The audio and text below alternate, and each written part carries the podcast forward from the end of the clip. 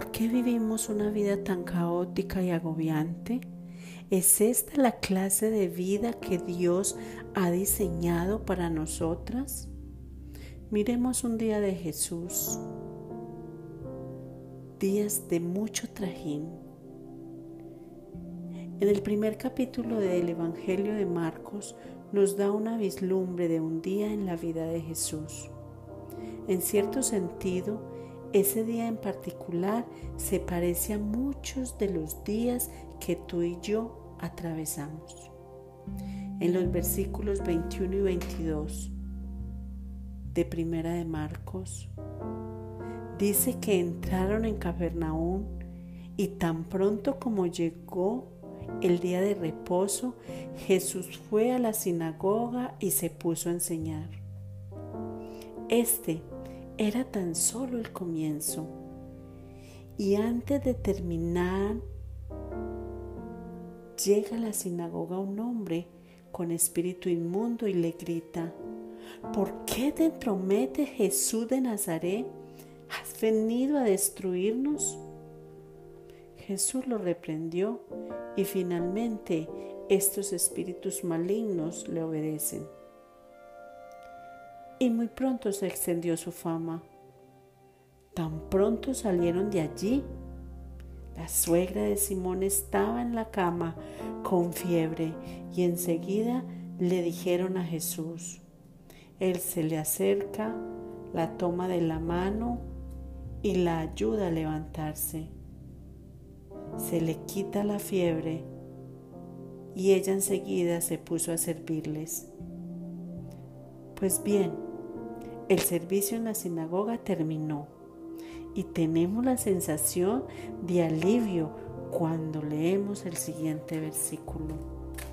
Al atardecer, la gente le llevó a Jesús todos los enfermos y endemoniados y toda la ciudad se agolpó a la puerta.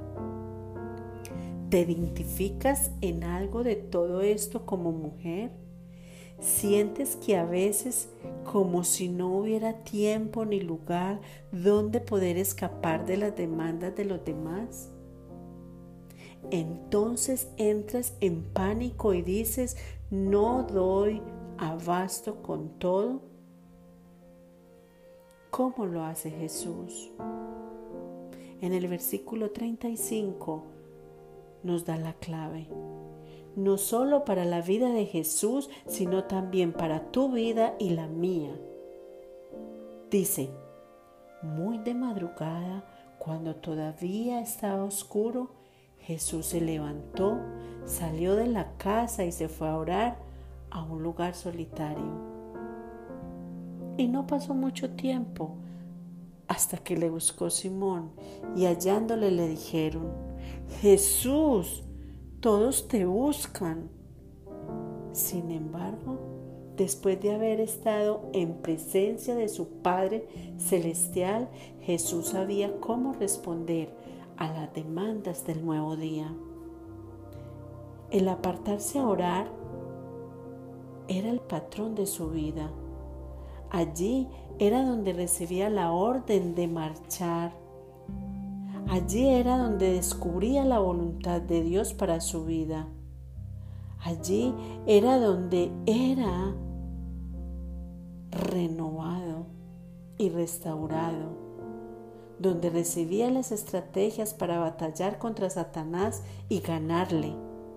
Allí es donde se alejaba de la corrupción, de la confusión, de las voces de este mundo.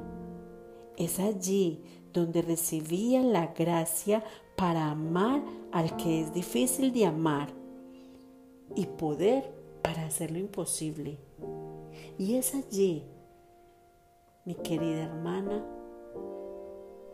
donde precisamente tú y yo dejamos de ir y nos perdemos todo lo que Dios tiene para nosotras Intentamos vivir la vida en nuestras propias fuerzas.